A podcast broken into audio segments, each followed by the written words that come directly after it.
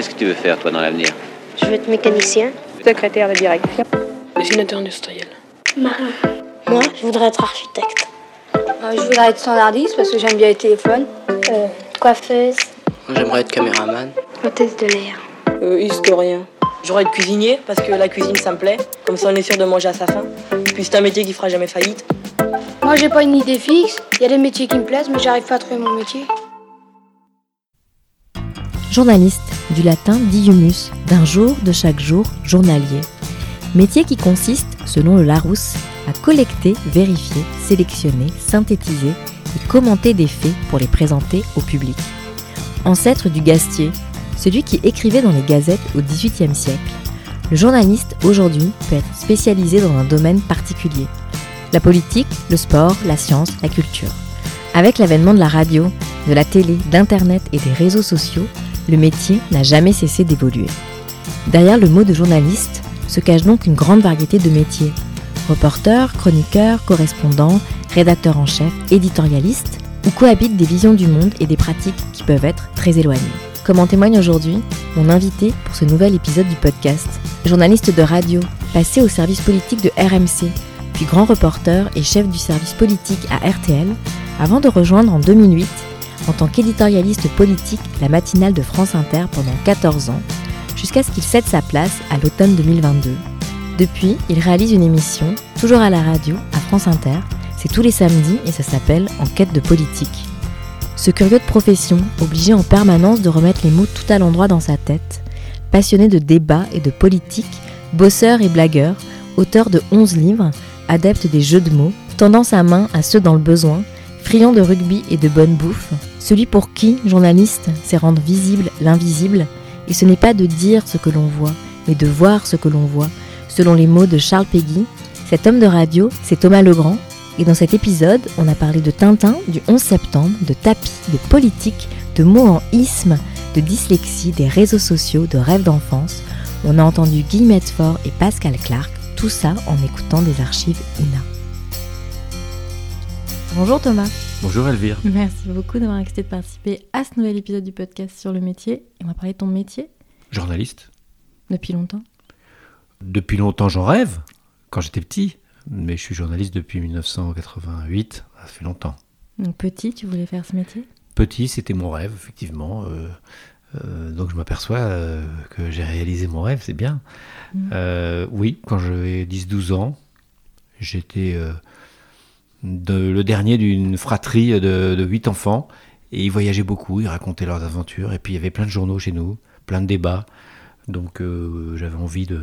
Pour moi, le journalisme, c'était partir à l'étranger, euh, couvrir l'actualité, euh, les guerres, les, les, les catastrophes, et raconter le monde. C'est ce que tu as fait finalement? À un moment, j'ai fait ça. J'ai fait ça pendant quelques années. Oui. Là, je suis, je suis plus. Euh, on me connaît un peu comme journaliste politique, mais euh, j'ai été beaucoup euh, journaliste à l'étranger, grand reporter et correspondant aussi. Et je pense que c'est le moment où, où, effectivement j'ai ré- j'ai réalisé mon rêve. Je dis pas que c'est le meilleur moment de de ma vie de journaliste, peut-être que oui d'ailleurs. Mais enfin, c'est celui qui correspondait à, à l'idée que je me faisais du journaliste quand j'étais petit. Ouais, quand t'es parti grand reporter, c'était vraiment. euh, Oui, voilà, à partir de 1996 Mhm. jusqu'en en 2005. t'étais aux Donc 4 États-Unis. ans de correspondance aux États-Unis, mais avant, euh, voilà, les Balkans, euh, le Proche-Orient, toute cette période-là, c'est vrai que ça, ça ressemblait, ma, ma vie ressemblait un peu à, à celle de, de, de mon rêve quand j'étais petit, que j'avais imaginé, voilà. Un peu comme Tintin. Un peu comme Tintin, avec des, des aventures, des prises de risques, des. des, des- Voilà, bon, pas, pas comme Tintin non plus, hein, il n'y a pas de. C'est évidemment euh, tout à fait différent. Mais bon, euh, on prend l'avion, on va dans, dans des endroits euh, dangereux et on essaie de, de- de raconter les choses. Bon, c'est loin de Tintin. Il, Tintin, il a, il a jamais écrit un papier. Enfin, dans, dans aucun des albums de Tintin, on le voit écrire un papier. Ou... Mais bon, c'est, je savais bien que c'était pas Tintin non plus quand j'étais petit, ce rêve-là. Mais c'est, effectivement ce moment-là, euh, le moment le, le plus raccord avec mes rêves. C'est quand même pas mal, à 60 piges, de se dire, euh, il y a un moment où j'étais raccord avec mes rêves. Et alors justement, mais Dans cette idée du rêve, c'était quoi finalement? C'était explorer euh, le réel, le raconter, c'était la découverte, c'était rencontrer une nouvelle culture, c'était... C'était rencontrer des gens euh, loin, différents, faire comme mes grands frères et mes grandes sœurs qui voyageaient beaucoup, mais en faire mon métier. J'ai une sœur dont le métier était d'accompagner pour Nouvelles Frontières des voyages un peu aventure, comme on faisait dans les années 70, début des années 80, Mhm. un peu roots. Et elle, elle, partait des mois comme ça. Et, je m'étais dit, je veux trouver un, un, métier où on peut faire ça. Et, et comme j'aimais bien en plus euh, l'actualité, euh, je m'intéressais au, au, monde. Et j'étais dans un milieu très ouvert. Mm -hmm. Et tout le temps plein de monde chez moi. Mes parents avaient, avaient fait un, un, foyer ouvert. Voilà. Et donc, euh, ça défilait. Mm -hmm. des étrangers, des, des, amis de mes, mes frères et sœurs parfois des réfugiés chiliens ou des mmh. choses comme ça. Quoi. Enfin, le, le, le, monde avait un écho chez moi quand j'étais petit. Mmh. Et mais, donc euh, ça, ça m'a imprégné et ça a été assez naturel que je puisse euh, être journaliste. C'était pas évident du tout parce que en même temps euh, j'avais des prédispositions du point de vue de la sociabilité. J'étais assez à l'aise et je n'étais pas spécialement timide et j'étais curieux. Mmh. Mais bon, j'ai des dyslexiques. Donc, mm -hmm. c'était pas, c'était pas évident de, de, de, se dire que j'allais accomplir ce rêve. Mais petit, on, on disait ça, hein, que tu étais dyslexique on Oui. disait, ça Alors, pas mes parents, mais euh, effectivement, euh, oui, il m'est arrivé de. de, de euh, voilà, on, on, on, me faisait comprendre que, que je pourrais pas avoir un métier trop non plus intellectuel ou d'expression. Bien qu'à l'oral, je, je, je m'exprimais tout à fait bien et, et bon, et je, du fait du milieu dans lequel j'étais. Quoi. Ma mère était très euh, attentive à ce que à ce que ce problème soit réglé. C'était une époque où où on regardait un petit peu moins ces questions-là. On considérait que les dyslexiques, bon, c'était juste des, des dysorthographiques ou mmh. c'était une dysorthographie ou un, un, problème comme ça il était nul il était nul en orthographe voilà voilà ce qu'on disait et ouais j'ai rencontré un, un, grand ponte euh, un équerre qui qui m'a demandé après m'avoir analysé euh, ce que ce que je voulais faire comme métier et alors il était là avec euh, plein d'étudiants comme souvent ou quelquefois sont les, les grands pontes dans les CHU ou dans les dans les hôpitaux universitaires. Et je dis journaliste et il a, il a éclaté de rire. Euh, et les étudiants, euh, certains, euh, pour faire comme le professeur, ont éclaté de rire derrière. Et ça, ça m'a vraiment blessé. Quoi. Et ma, ma mère était très choquée. Elle m'a dit, en sortant, que ils allaient voir ce qu'ils ce qu'ils allaient voir. Je pourrais être journaliste quand je serai grand. et qu'elle me le promettait. Et ça, c'était important. C'était mmh. évidemment une parole un peu de réconfort, sûrement pour elle, et de confiance, parce que les, les parents euh, euh, embellissent toujours le, leurs mmh. enfants ou euh, les voient toujours avec un œil positif, en toujours. C'est ce qu'il faut sans doute. Et ça, ça m'a, fait du bien. Tu t'es raccroché à ça par moment? Ouais, ouais, ouais. j'ai vite compris que. Enfin, j'ai, j'ai vite été assez déterminé. J'avais des, j'avais des, des des petites, euh, des, des, des, des, petites issues de secours. Je me disais, bon, bah, si j'y arrive pas, j'irai dans le, je serai dans l'humanitaire, ou je ferai. Enfin, en tout cas, je voyagerai. Bon, et alors, journaliste, t'as réussi? Journaliste, j'ai réussi, oui. J'ai réussi à, à m'incruster euh, dans des radios euh, locales pour me faire un petit CV et pour pouvoir postuler en stage, bien sûr à, à, des radios. Euh, je me suis tourné directement vers les radios, même si j'ai fait des, des, stages dans la presse écrite, mais parce que, sans doute parce que. Euh, parce qu'on écrit pour soi-même et on ne voit pas les. Enfin voilà, c'est l'oral.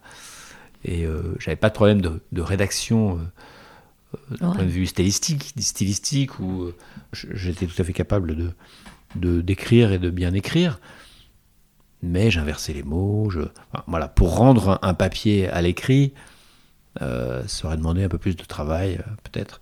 Et j'avais ce, complexe. Mais bon, en tout cas, j'ai postulé, euh, j'ai été pris en stage à RMC en 1988. Et en 1988, il y avait une élection présidentielle. Et donc j'ai été directement, puisque le service politique de RMC était très occupé, J'étais directement euh, dépêché là-bas et je, et je m'y connaissais pas mal en politique, parce que ça parlait beaucoup politique chez moi, ça m'intéressait, donc je m'y connaissais pas mal.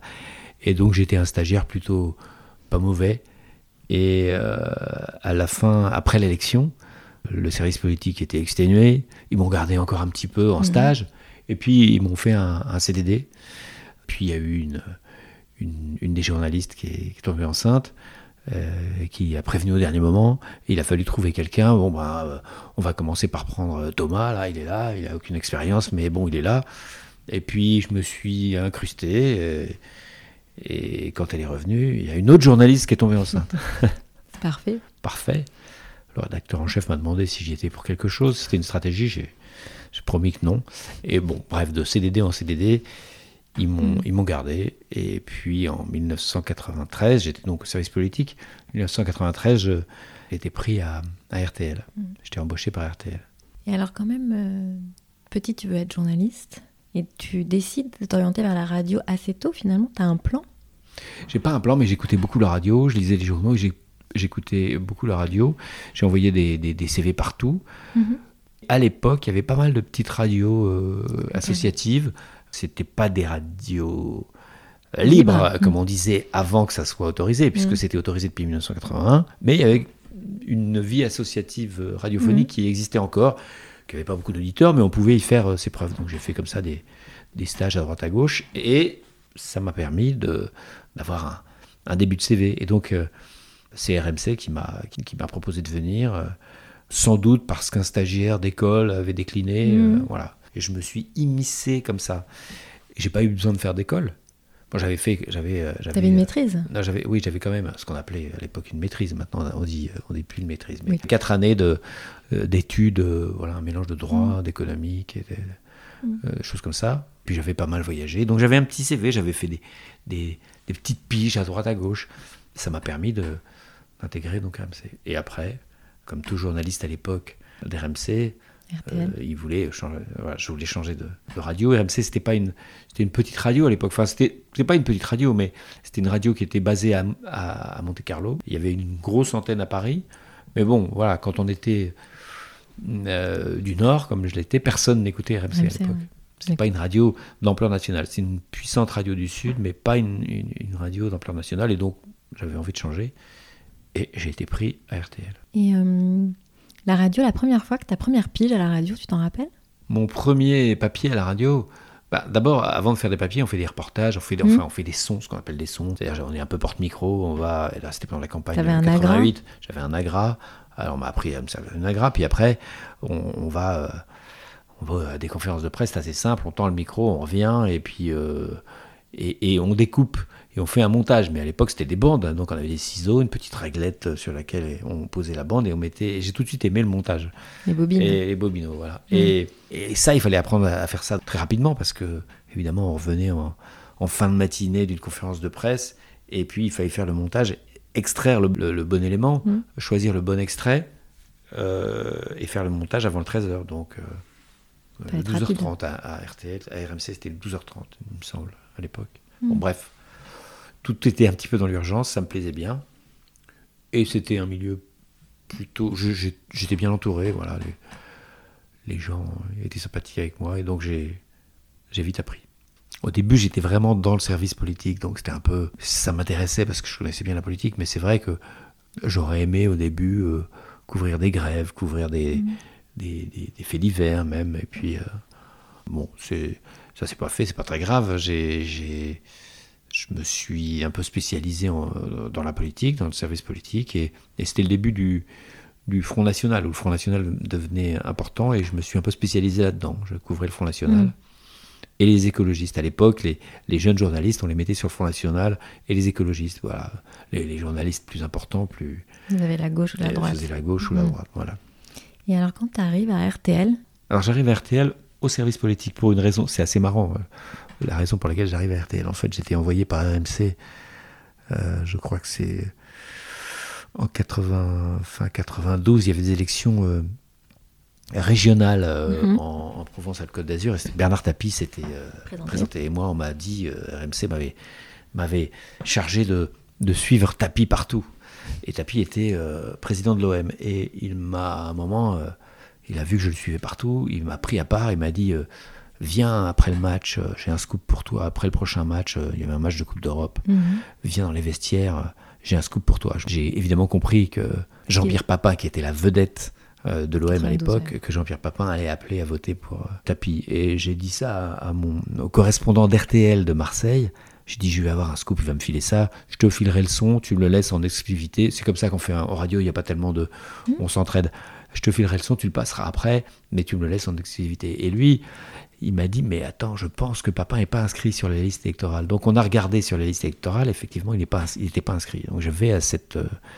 à, cette ce rendez-vous dans, dans, à ce rendez-vous et je me retrouve dans, les, dans le vestiaire à la fin euh, du match tous les joueurs étaient partis avec Papin Tapi et, et, moi tout seul. Et je, je, fais, je commence l'interview en disant, bon alors, Jean-Pierre Papin, euh, vous avez quelque chose à nous dire Oui, euh, Bernard Tapie est un très bon président de club, il faudrait qu'il soit président de région, je suis sûr qu'il sera un très bon président de région. Mmh. J'ai donc vous appelez à voter pour Bernard Tapie. Oui.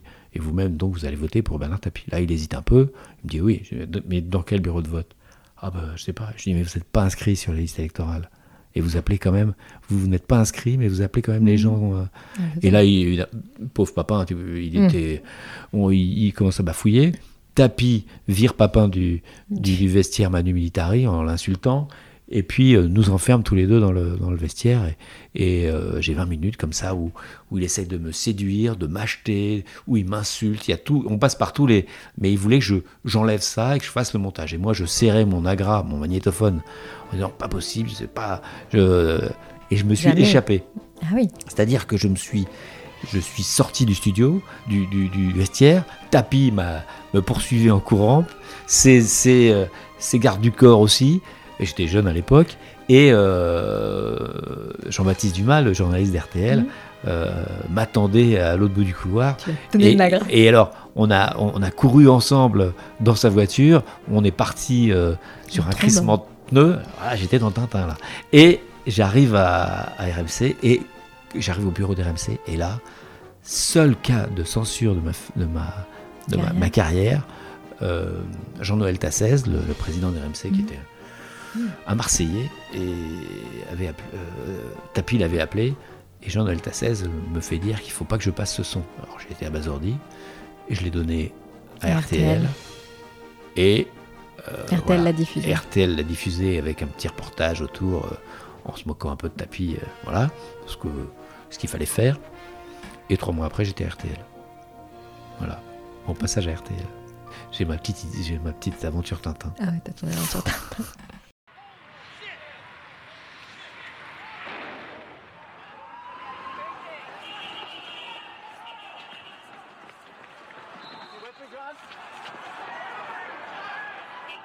me suis installé le 28 août euh, 2001 et Jérôme Godefroy, mon prédécesseur, qui était depuis 12 ans, qui était à New York, euh, parce que je, le correspondant RTL à l'époque était à New York, il est toujours d'ailleurs, m'a dit euh, c'est George Bush qui, vient d'être élu et George Bush s'intéresse pas tellement à la politique extérieure, donc tu, pourras faire du magazine, ça va être tranquille. Et c'est vrai que moi, je, je sortais de, plusieurs années de grand reporter. Ma vie était un, un peu bouleversée, j'avais divorcé, euh, j'avais euh, je n'étais jamais chez moi, j'aspirais à, à un, un boulot un peu de, de sénateur, euh, si on peut dire, euh, sénateur calme, enfin peut-être pas calme, mais sénateur, voilà, à New York c'était parfait, quoi. J'allais, j'allais pouvoir voyager, j'allais pouvoir faire des choses passionnantes, et bon. Et il m'avait dit, moi j'ai, eu l'affaire Lewinsky euh, avec Clinton, Clinton.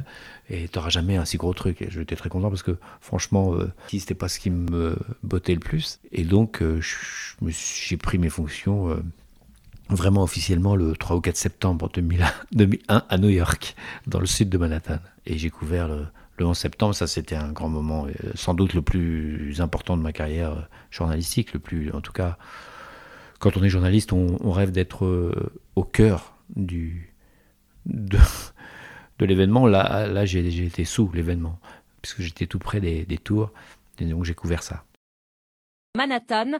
Thomas Legrand, vous êtes sur place. Oui, c'est une, une catastrophe extraordinaire, incroyable qui se déroule en ce moment. C'est il y a à peine dix minutes, un avion, on ne sait pas encore de quelle sorte, a percuté la tour nord des euh, du World Trade Center. Vous savez qu'il y, y, a deux tours immenses, les tours très connues, celles qu'on voit sur toutes les cartes postales, les Twins, on les appelle les Twins, elles font plus de 400 mètres de haut. On voit une énorme césure, un énorme trou à à peu près 350 mètres du sol, donc très haut. Les flammes sortent et tout New York, tout Manhattan est, est pétrifié en train de regarder ce spectacle incroyable. des hélicoptères de la sécurité, de la police et des pompiers euh, font le tour maintenant depuis quelques secondes.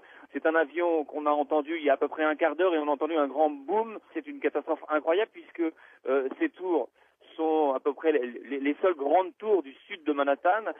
C'est à proximité de Wall Street et pour l'instant c'est en feu et on ne voit pas très bien comment les pompiers euh, pourront accéder à ces étages. Pour l'instant donc la tour brûle, est en flammes et euh, je donnerai plus d'informations mais c'est une, c'est une catastrophe qui vient de se dérouler à l'instant devant New York pétrifié. Alors ça c'est le... Oui ça c'est... Évidemment quand on écoute ça c'est... c'est un moment très, c'est le moment le plus fort sans doute.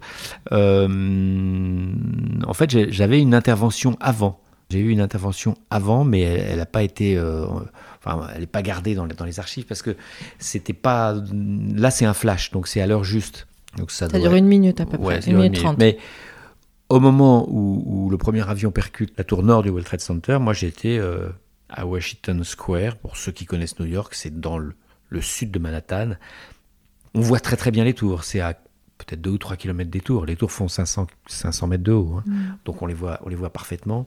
Et euh, j'entends un, bruit, un boom, et je lève la tête et je vois une explosion. L'explosion euh, qui a succédé à, au choc juste euh, quelques secondes après, quoi. Mm. Une demi, même une ou deux secondes après. Et à peine cette explosion réalisée, je prends mon téléphone portable. À l'époque, c'était des téléphones dépliants, des, mm des clips clap, là, je sais pas comment ça s'appelle, enfin, des trucs qu'on déplie. Et je compose euh, un numéro, il y a un numéro à RTL, je ne sais pas s'il existe toujours, un numéro pour les grands reporters, pour les, les seniors correspondants. Euh, si vous appelez ce numéro, vous allez directement au studio, en régie, et vous dites Passe-moi, passez-moi l'antenne, c'est un instantané RTL. Pas besoin de passer par un lecteur en chef. C'est-à-dire, vous appelez. Un et le, voilà. Et le, et le, et le, technicien doit dire à l'animateur euh, on a un événement, euh, lance Thomas Legrand. Et voilà, et j'ai dit, euh, j'ai dit, alors on l'entend pas dans ce qu'on vient d'entendre parce que, euh, mais j'ai dit un accident. Je pensais que c'était un accident, voilà. voilà. C'est au début on pensait que c'était un accident. Il a fallu attendre le deuxième avion pour être sûr que c'était pas un accident et que c'était un, un, attentat. Et au deuxième avion, j'étais dans mon bureau qui avait des, qui avait des, fenêtres. Euh, c'était euh, au dernier étage d'un immeuble pas très haut, mais on voyait les, tours en, se penchant un peu. Et j'avais tiré les fils de.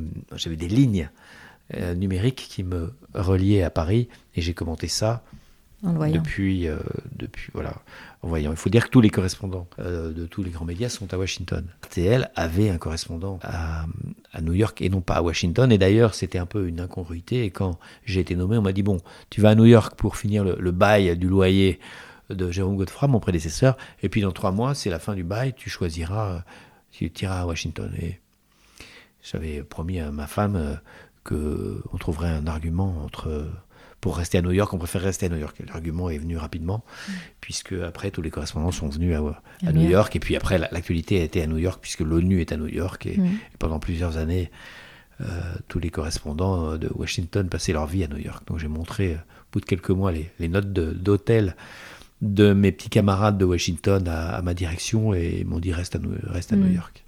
Et ça, c'est le mot, tu t'as dit, hein, c'est un c'est le moment le plus fort de ta carrière de, bah, reporter? Oui, c'est un moment très fort parce que quand vous êtes grand reporter envoyé spécial sur un événement, vous arrivez après l'événement ou mm. pendant l'événement si c'est une guerre, mais vous arrivez en grand reporter. Vous partez avec Hmm. parfois un technicien, en tout cas avec des collègues. Souvent en radio, on part avec euh, d'autres reporters de, radio ou avec des, On part en groupe en journalisme avec euh, quelqu'un du Monde ou de Libé ou du Figaro. Voilà, on, a, on a un petit groupe de sa génération et on est, on, est toujours des petites bandes. Là, vous habitez sur le lieu et c'est chez vous que ça se passe. J'étais euh, arrivé quelques jours avant avec mon fils qui avait 10 ans, 10-11 ans. Euh, ma femme n'était pas encore là parce qu'on avait un bébé euh, d'un mois, donc euh, je devais installer le bureau. Elle était, pas, elle était encore à Paris, mais bon, j'arrive et je suis chez moi. Et mon fils est à l'école depuis trois jours, à une, école publique américaine dans le coin. Voilà, il parlait pas en clé du tout. Et donc, voilà, c'est chez vous que ça se passe. Vous vivez pas et vous ne relatez pas les choses tout à fait de la même façon quand ça se passe chez vous. Donc, vous vous, vous, préoccupez autant de, votre fils qui est à l'école, de votre vie, que de relater. Alors, comme vous êtes là pour relater, vous relatez, mais euh, c'est pas tout à fait pareil. Quoi. Et puis, vous avez le sentiment, surtout, de, vivre un moment historique. Les journalistes euh, euh, vivent souvent des moments historiques, mais c'est des, des moments longs qui finiront par être marqués dans l'histoire. Mais à un moment T historique qui fera une bascule de l'histoire, bon, dans une vie de journaliste, c'est quelque chose de incroyable. Ça peut paraître euh, bizarre parce que j'ai l'air de là de, d'en parler comme d'un souvenir exceptionnel, euh, donc quelque chose qui peut avoir euh, quelque chose de, positif. Mais parce que je suis journaliste, mais c'est quelque chose aussi qui m'a profondément marqué parce que j'ai vu des gens sauter, par exemple. J'ai vu ça que j'ai pas pu dire, j'ai pas réussi à dire. Donc j'ai vu des, des pompiers s'engouffrer dans les tours, et après quand j'ai vu les tours tomber, j'avais les images de ces pompiers qui, ces camions de pompiers qui passaient devant moi et, donc je me disais, les, pompiers que je voyais, ces gens que j'ai vus il y a, il y a 10 minutes euh, sont morts. Euh, donc il y a tragique de l'histoire nous nous a rejoint à ce moment-là. Et il faut trouver les mots. Il faut trouver les mots en direct quand une tour s'écroule devant vous. Avoir la force de dire autre chose que ah putain c'est pas possible. Enfin, il faut à la fois retransmettre le, côté extraordinaire, le côté incroyable, et à la fois garder euh, un certain sang-froid. Certaine distance hmm. pour pouvoir analyser et pour pouvoir déceler le fait qu'on change de siècle, en fait, à ce moment-là. En 2001, on change de siècle. C'est le moment où on change de siècle. Le monde a changé. J'ai travaillé avec Thomas et surtout, euh, on s'est rencontrés à New York où, euh, où Thomas Legrand arrivait comme comme correspondant de RTL et, moi je vivais déjà. Et il m'avait demandé d'être euh, sa remplaçante pour euh, les week-ends et les vacances. Il a une espèce de, rondeur et d'espièglerie qui fait qu'il il établit le contact très facilement euh, avec les gens. Donc ça, c'était... il y avait des trucs qui m'agaçaient, notamment quand quelqu'un éternue et qu'un Américain dit God, God bless you il est tellement attaché à la laïcité que qu'il dit à chaque fois, il dit aux Américains, euh, God does not exist. Et, euh, et moi, à chaque fois, ça m'énervait parce que j'ai une vision plus américaine de la laïcité, parce que la laïcité, pour moi, ça ne voulait pas dire expliquer aux croyants que Dieu n'existe pas.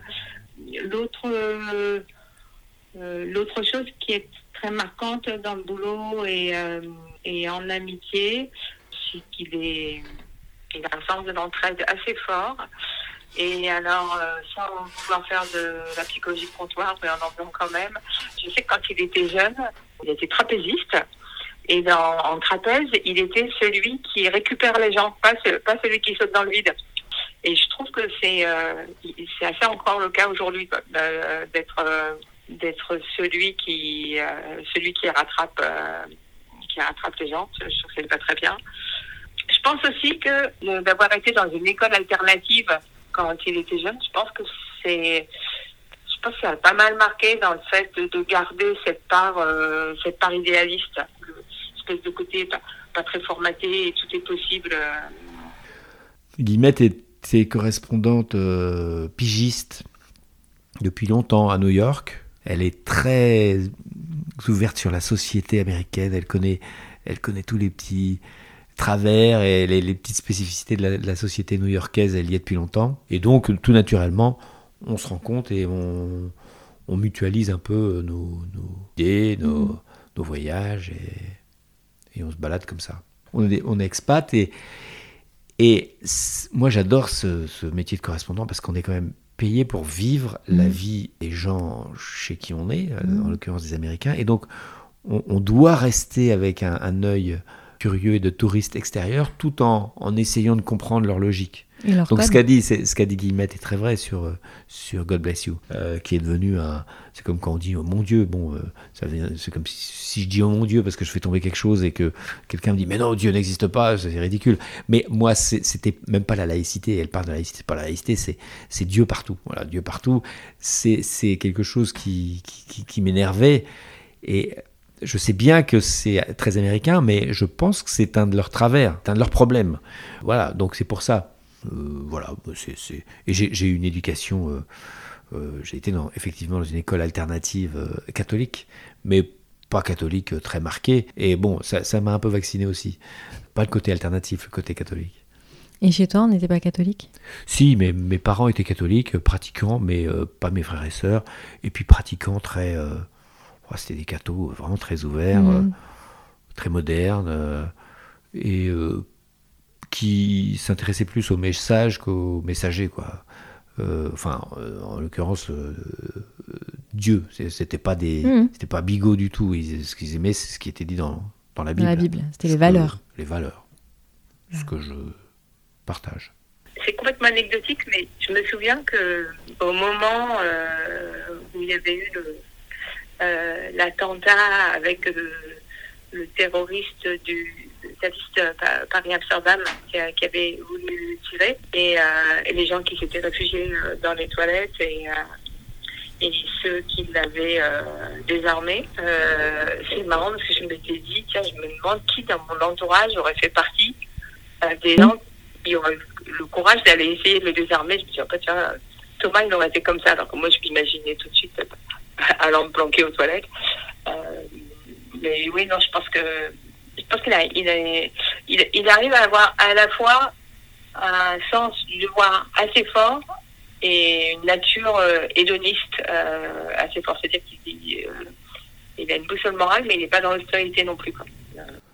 Elle dit, hein, commenter un peu dans le travail, que tu as une écoute, tu as une curiosité. Et elle dit aussi que tu as un sens de l'équité, une sorte de devoir moral bah, dont tu aurais hérité Alors, je pense que c'est un peu inhérent à ce métier. Il faut, on doit être, euh, on peut pas être objectif, il faut être honnête. Donc on, cherche tous, j'imagine, à être euh, honnête dans ce métier et d'une façon ou d'une autre.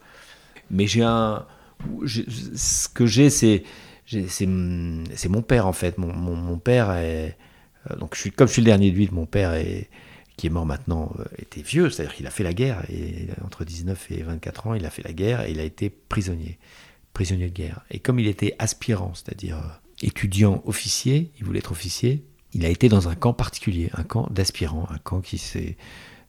Je, fais une bande dessinée qui va sortir en mai prochain euh, là-dessus. C'est un camp assez particulier, un camp comme un camp universitaire. Et donc euh, il a essayé de s'en échapper, donc il a vécu des trucs un peu durs, euh, disciplinaires, mais c'est pas ça qui est important, c'est qu'il a essayé de s'en échapper euh, trois fois. C'est un camp très très loin qui est, qui est maintenant en Prusse orientale, donc c'est très loin, c'est au-delà de la Pologne, hmm. dans cette petite enclave russe. Kaliningrad, donc on pouvait pas s'en échapper. Pour s'en échapper, en fait, il fallait se glisser dans un train de permissionnaires. Ce qu'on appelait les permissionnaires, c'était les, les Français qui revenaient en France parce qu'il euh, il y avait des conditions qui étaient négociées avec les Allemands. Une des conditions, c'était par exemple d'avoir euh, fait la Première Guerre mondiale, avoir plus de 40 ans et quatre enfants. Et un métier qui pouvait servir la, collaboration. Mon père avait 22 ans à ce moment-là, il arrive à s'échapper du camp, à rentrer dans un, je vous la fais courte, mais mm. à rentrer dans un de ses wagons, euh, et il demande à, il, il, demande aux gens de ce wagon de, de le planquer. De le cacher, oui. Et comme il, il, voulait être officier, il dit je, suis aspirant, euh, je vais être officier. Et puis, euh, dans ce camp, euh, Vichy avait envoyé des, des uniformes, donc il était plutôt pas mal habillé. Et ce train, en fait, c'était un train de permissionnaire du camp voisin où il y avait des, vraiment des hommes du rang qui avaient plus de 40 ans, donc ils avaient morflé dans les tranchées dans 14. Ils avaient morflé dans ce grand camp euh, qui avait été très dur. Euh, et là, on les renvoyait chez eux pour euh, s'occuper de leur boulangerie, pour mm. voir leurs enfants, pour revivre. Et là, ils voient un officier ou un, gamin officier qui qui prétend vouloir rentrer pour se battre. euh, qui il était, ce, ce, type. Et mon père a toujours dit, euh, il y a eu un débat dans le train. Il y a eu un, débat pendant 20 minutes. Et ce débat, c'était pas un débat à collabo résistance, c'était un débat social. On Lui représentait l'élite des officiers. Et les, gens ont dit, mais les officiers, ils nous ont mis 4 ans dans les tranchées. Ils ont, ils ont perdu cette guerre de 40, là, avec leur stratégie à la con. Et, et ils étaient en dans des, dans des off-lags, pas des stalags, c'est-à-dire ils étaient dans des conditions bien meilleures que nous qui avons morflé. Et toi, tu viens nous dire euh, que tu veux aller que tu veux. Et ce débat-là, il l'a compris. Et il y a eu un débat et il y a eu un vote. Pour savoir s'il pouvait Pour savoir, à main levée. Mhm. Et il a perdu. C'est-à-dire qu'il y a une majorité de gens qui ont dit non, on ne prend pas. Mais il y a eu quand même des gens qui ont voté pour. Il est sorti, il s'est fait arrêté, par les, Allemands, renvoyé en camp disciplinaire, ça a été terrible après, mais moi ce qui m'intéressait c'est ce débat. Et, il m'a toujours dit, il y a quand même pas mal de gens qui ont voté pour, alors que c'était risqué si on avait fait l'appel, si on avait payé, ils pouvaient tous retourner, ou alors on pouvait peut-être en mettre, en coller 10 contre le mur. C'était risqué quand même. Et il a toujours vu, compris, ou essayé de comprendre pourquoi euh, les gens qui ont voté contre ont voté contre. Et il s'est dit, moi, quand j'ai eu 40 ans et mon quatrième enfant, je ne sais pas si j'ai eu le courage de voter pour. Oui, lui-même s'est remis donc, en question. le courage, il était parmi ceux qui ont voté mm. pour. Non pas de son côté, lui, il était jeune officier, il n'avait pas d'enfant, il se rendait même pas compte. Euh, il y a ce côté invincible quand on est très jeune. Voilà, et, donc euh, il s'est intéressé à cette minorité qui a voté pour. Euh, qui sont-ils Et qui sont-ils et Quels étaient leurs leviers Par quoi ils étaient animés finalement C'est ce, ce levier-là. Ça m'a toujours, euh, voilà, et m'a toujours dit quand quelqu'un fuit, tu le, tu le, euh, ne t'occupes pas. de ce qui fuit, tu le, tu l'héberges, tu mm. t'en occuperas après. Quand tu, il y a des, et il m'a toujours dit des choses comme parce que pour monter ses évasions, il s'est fait trahir, ça a été compliqué, il y avait des, bon, je vous passe les détails, mais euh, en gros, il, a une, il, a, il avait une. divisé le monde en deux, entre les gens, pas les gens qui pensaient bien ou les gens qui pensaient mal, les gens qui étaient du bon côté, ou les, entre les gens avec qui on peut aller à la guerre et les gens avec qui il faut mieux pas aller à la guerre. Et il y en a dans tous les. Voilà. Partout, Et ce, ce, ce truc-là me, me, marque beaucoup, et beaucoup trop. Euh, après, ceux qui vivent avec moi, ça me marque beaucoup, beaucoup trop. Je fais, dans tes choix Ouais, c'est un peu c'est trop. C'est un dogme. Voilà, c'est un dogme. C'est un dogme un peu. J'essaye de l'amoindrir, mais euh, moi, ça m'a toujours marqué. Puis mon père, il était. Euh, il, ressemble pas à grand chose. C'est pas un héros, quoi. Il était. Euh, et j'ai toujours admiré ça, quoi. Mais ce courage-là. Oui. Et dans sa vie, il a toujours été comme ça. Il a dit toujours une, une droiture. Il a été visiteur de prison toute sa vie, et donc, en plus, il s'est toujours fait un peu avoir, parce que les gens qui sortaient de prison, ils venaient à la maison. Hum, c'est à eux qu'on donnait le. Quand il, fallait repeindre la maison, c'est euh, évidemment. Voilà, mm. et on, s'est fait piquer plein de trucs. Enfin, il, pensait toujours d'abord qu'il faut avoir confiance plutôt que pas confiance. On se fait trahir plus facilement par la défiance que par la confiance. C'est pas grave d'être trahi parce qu'on a fait confiance, mais si on a, si on a été défiant et qu'il euh, fallait être confiant. Là, c'est nous qui trahissons et c'est dur à vivre. Et donc, euh, voilà, il m'a donné des, lignes comme ça. Que et, et, je trouve, bah, je, le garde, je les ai gardées. En journalisme, quand vous, vous, êtes dans un métier comme ça, si j'avais été plombier, ça aurait été peut-être. Euh, ces valeurs auraient été moins utiles. Enfin, en tout cas, je les aurais sollicitées moins souvent. Mais quand vous êtes journaliste, vous êtes tous les jours confronté à ce genre de choses. Ouais, sur le terrain, tout le temps, pendant les pendant les, conflits que vous, vous couvrez. Euh, mais en politique, oui, aussi. Parfois, euh, il y a une espèce de trac qui me tombe dessus, mais euh, généralement sans raison apparente. Bah, le rouge, quand le rouge est mis, comme on dit. Non, j'ai plus la boule, j'ai plus la boule. Mais ça, vous fait bien quelque chose. Ça fait quelque chose, mais qui n'est plus de l'ordre du trac, qui est de l'ordre plutôt de la concentration et de cette espèce de mutation dont je vous parlais tout à l'heure, qui fait que je deviens à la fois totalement moi-même, mais ça il faut des années, et mais moi-même en mieux. Mais je crois que je prépare encore trop, voilà. Et, je pense que les meilleures interviews, évidemment qu'il faut préparer, il n'y a, pas de, a pas de miracle, hein. c'est-à-dire euh, il faut du travail. Mais il faut, le travail sert à arriver en ayant ingéré des choses et euh, que ce soit intégré et qu'à partir de là, on ait la liberté suffisante pour passer à autre chose. Voilà. Quand est-ce que vous vous dites je peux pas faire ça, je vais trop loin? Vous Il y a avez pas- des souvenirs? Non, il n'y a pas de trop loin. Il n'y a pas de trop loin si c'est sincère. Je pense vraiment que la radio, ça se résume à la sincérité. Pascal Clark, dans une émission de 2010, qui parle de son métier de journaliste, Ouais. et notamment de journaliste radio. Oui, euh, j'aime bien, ça- j'aime bien ce, ce qu'elle dit de la radio.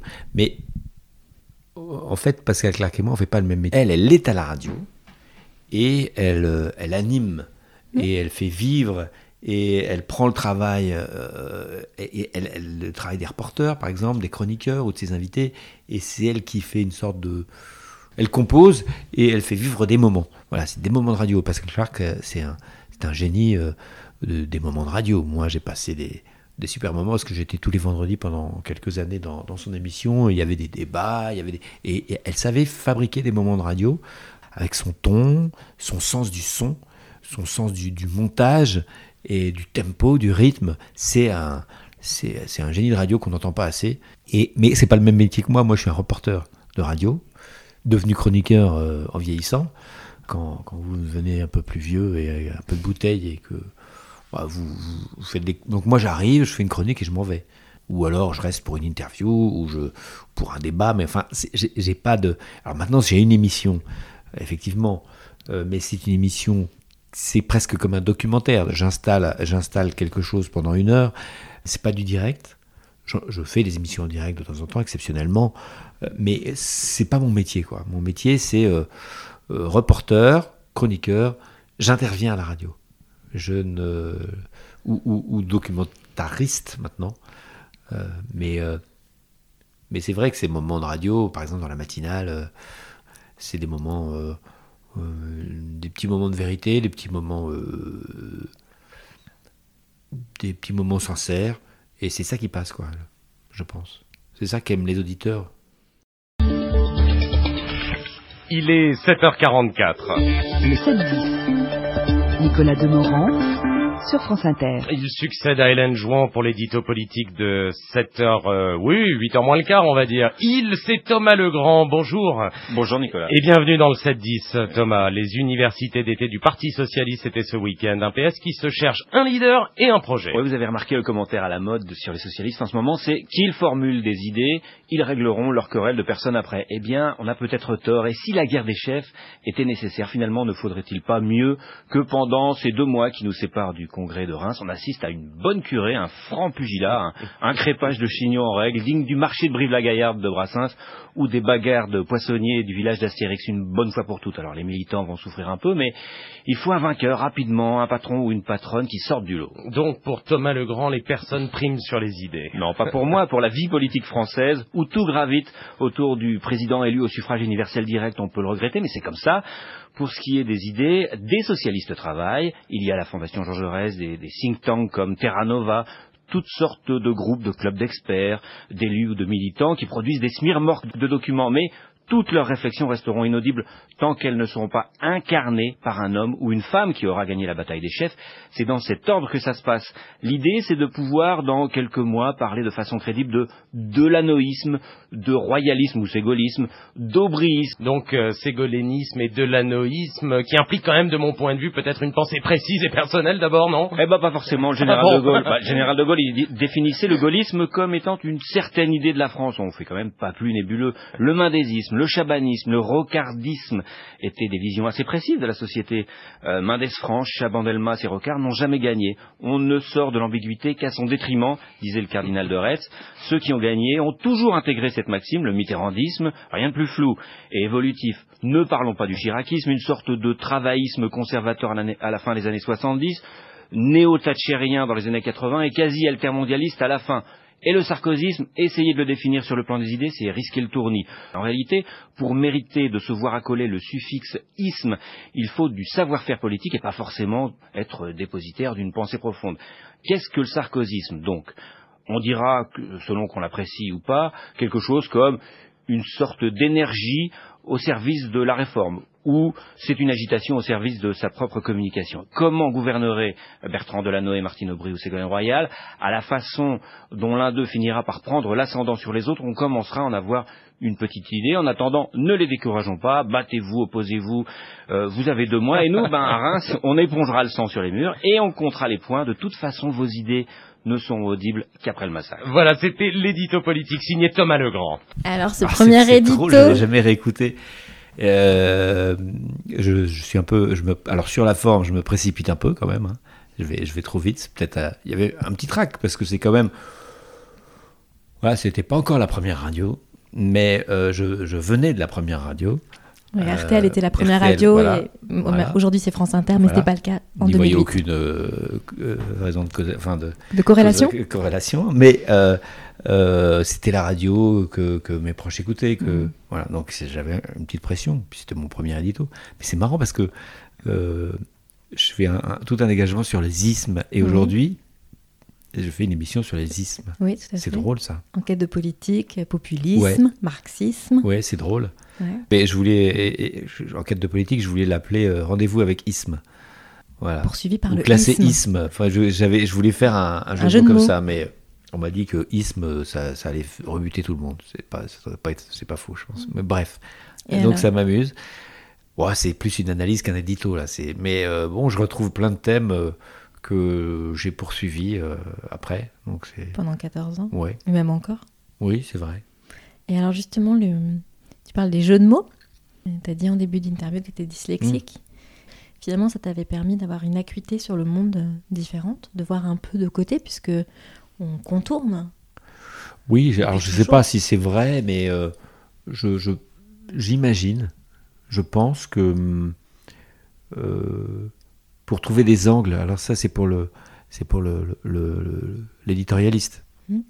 Tous les jours. L'éditorialiste, faut trouver des, des angles, euh, surtout dans le service public où, où c'est pas, c'est pas un biais d'opinion, c'est un biais d'angle. On regarde, on regarde un événement sous un angle un peu différent. On essaye de le regarder sous un angle un peu différent pour en donner un autre prisme. Euh, ou toutes les palettes du prisme. Mhm.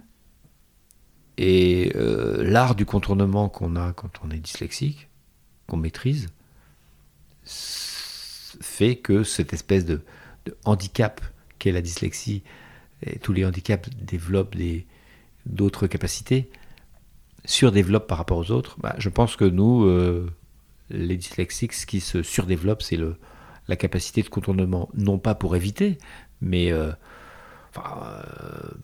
pour contourner un obstacle euh, ou, ou le prendre par une autre face. Et donc, euh, ça nous fait voir les choses de façon un peu différente. On voit les choses, je pense, de- de- on entend les choses de façon un peu différente. On entend une autre musicalité. On- Et, et j'imagine que, que ça m'a aidé, mais je ne sais pas s'il y a eu des études.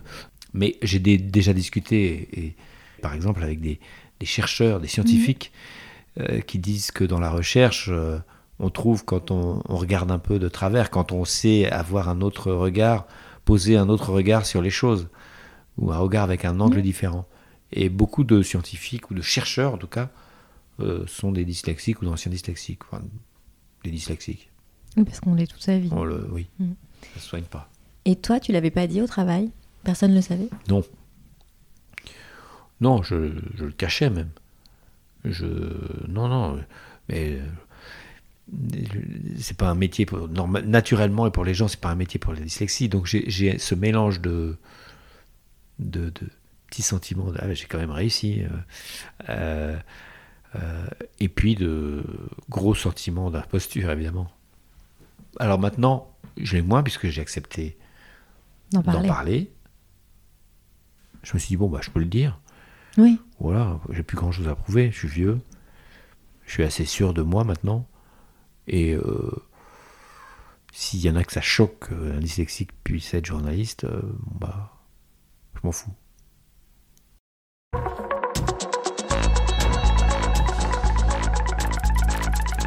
La politique sanitaire totalitaire, mensongère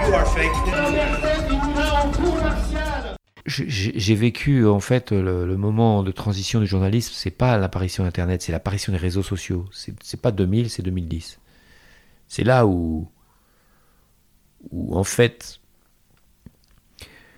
tout le monde a les mêmes outils que nous pour récolter l'information. Tout le monde peut avoir un appareil photo, un stylo, un micro. Un téléphone. Et, justement. Et à partir de 2010, donc les réseaux sociaux, tout le monde a, a toujours les mêmes outils que nous pour récolter, mais maintenant tout le monde a les mêmes outils que nous pour diffuser. Le problème, c'est que c'est pas parce qu'on a une clé de 12 qu'on est plombier. Et pour diffuser de l'information, au sens très large, il y a une technique. Quand on n'a pas la puissance d'une rédaction, mm. il y a une technique pour que l'information aille vite et loin, c'est dire des conneries, dire n'importe quoi, dire quelque chose de choquant, ou alors de quelque chose de très drôle, ça c'est bien, ou quelque chose de très beau, très extraordinaire, ça c'est bien. Mais si on veut vraiment on sait, euh, ça a été calculé par le MIT, euh, une fake news va mm. six fois plus vite et six fois plus euh, en profondeur qu'une, en moyenne, qu'une, news normale, une, vraie news, enfin une vraie, une vraie info journalistique et estampillée. Et donc c'est un ça, c'est, ça crée un, problème et un nouveau défi pour le, pour le journalisme. quand vous êtes abonné à un journal de presse écrite, c'est déjà bien. C'est bien parce que vous, Là, ça veut dire que vous.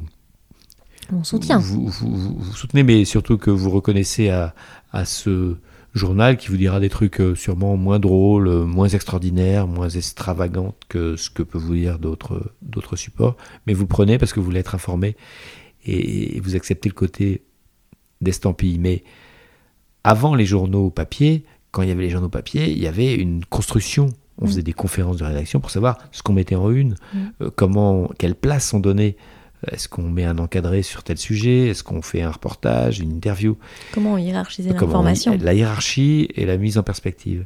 Maintenant, avec euh, en scrollant, on a l'impression que tout a un peu. Au même niveau. C'est ça. Donc moi, par exemple, je, travaille à Libé et euh, j'aime bien l'idée que ceux qui sont abonnés sur le numérique ou sur leur téléphone télécharge le, PDF, c'est plus vraiment un PDF, mais enfin, on, voit ça comme le journal. le journal tel qu'on l'a construit, parce qu'il a été construit comme ça pour des raisons euh, particulières, des raisons euh, qui ont été réfléchies et qui ont un rapport avec l'importance de l'info.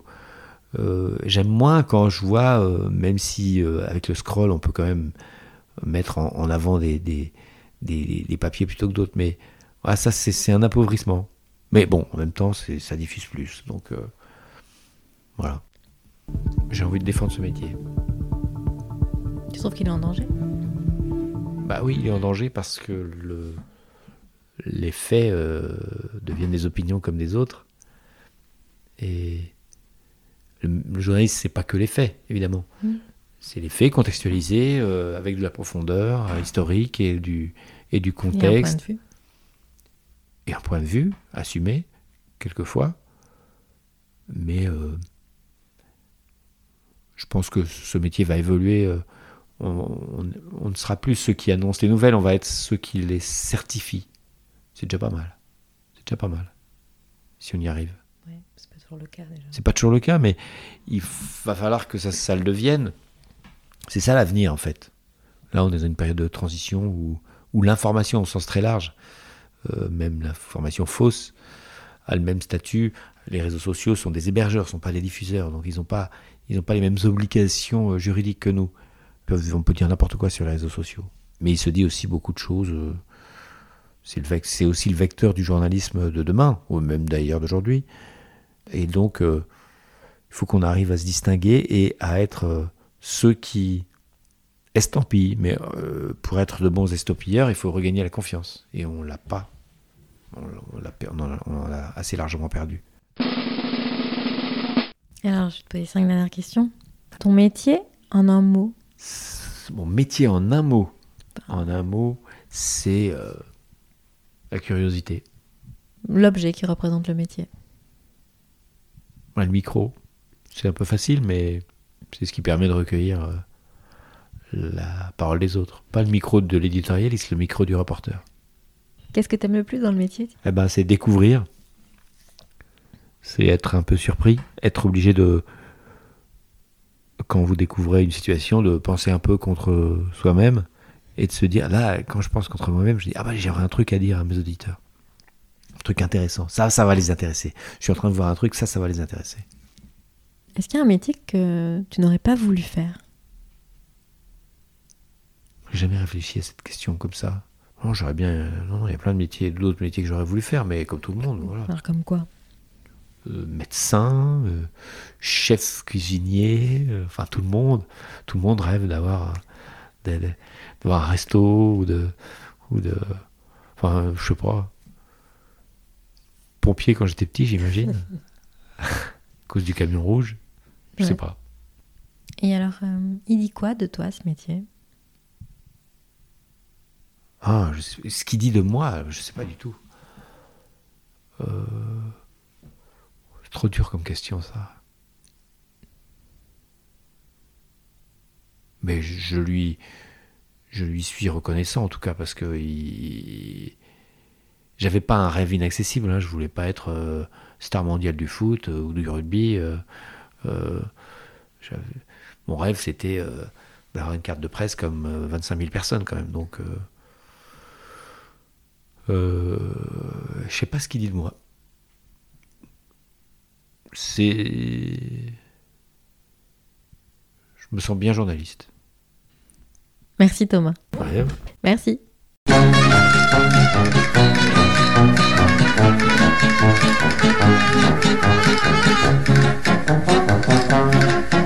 Au pays d'Agragon, il y avait une fille qui aimait le citron et vanille. Au pays de, Castille, il y avait un garçon qui vendait des glaces vanille et citron. Moi j'aime mieux les glaces au chocolat pour le bras. Mais chez mon pâtissier il n'y en a plus, c'est vendu. C'est pourquoi je n'en ai pas pris, tant pis pour lui. Et j'ai mangé pour tout dessert du camembert. Le camembert c'est bon quand c'est bien fait, vive l'amour. À ce propos revenons à nos moutons au pays d'Agraragon, il y avait une fille qui aimait les gaz citron et vanille. Au pays de Castille, il y avait un garçon qui vendait des glaces vanille et citron. Vendre des glaces, c'est un très bon métier pour le pied. C'est beaucoup mieux que marchand de mourons, pas bon. Marchand de mourons, c'est pas marrant. J'ai un parent qui en vendait pour les oiseaux. Mais les oiseaux n'en achetaient pas, ils préféraient le crottin de mouton. À ce propos, revenons à nos agneaux. Au pays d'Agraragon, il y avait une fille qui aimait les glaces citron et vanille. Au pays de Castille, il y avait un garçon qui vendait des glaces vanille et citron. Mais la Castille, ça n'est pas l'Aragon. Ah mais non, et l'Aragon, ça n'est pas la Castille. Et la fille s'est passée de glace au citron avec vanille. Et le garçon n'a rien vendu, tout a fondu dans un commerce. C'est moche quand le fond fond pour le pied. À propos de pied, chantons jusqu'à demain. Au pays d'Agragon, il y avait une fille qui aimait les glaces citron et vanille. Au pays de Castille, il y avait un grand garçon qui vendait des glaces vanille et citron.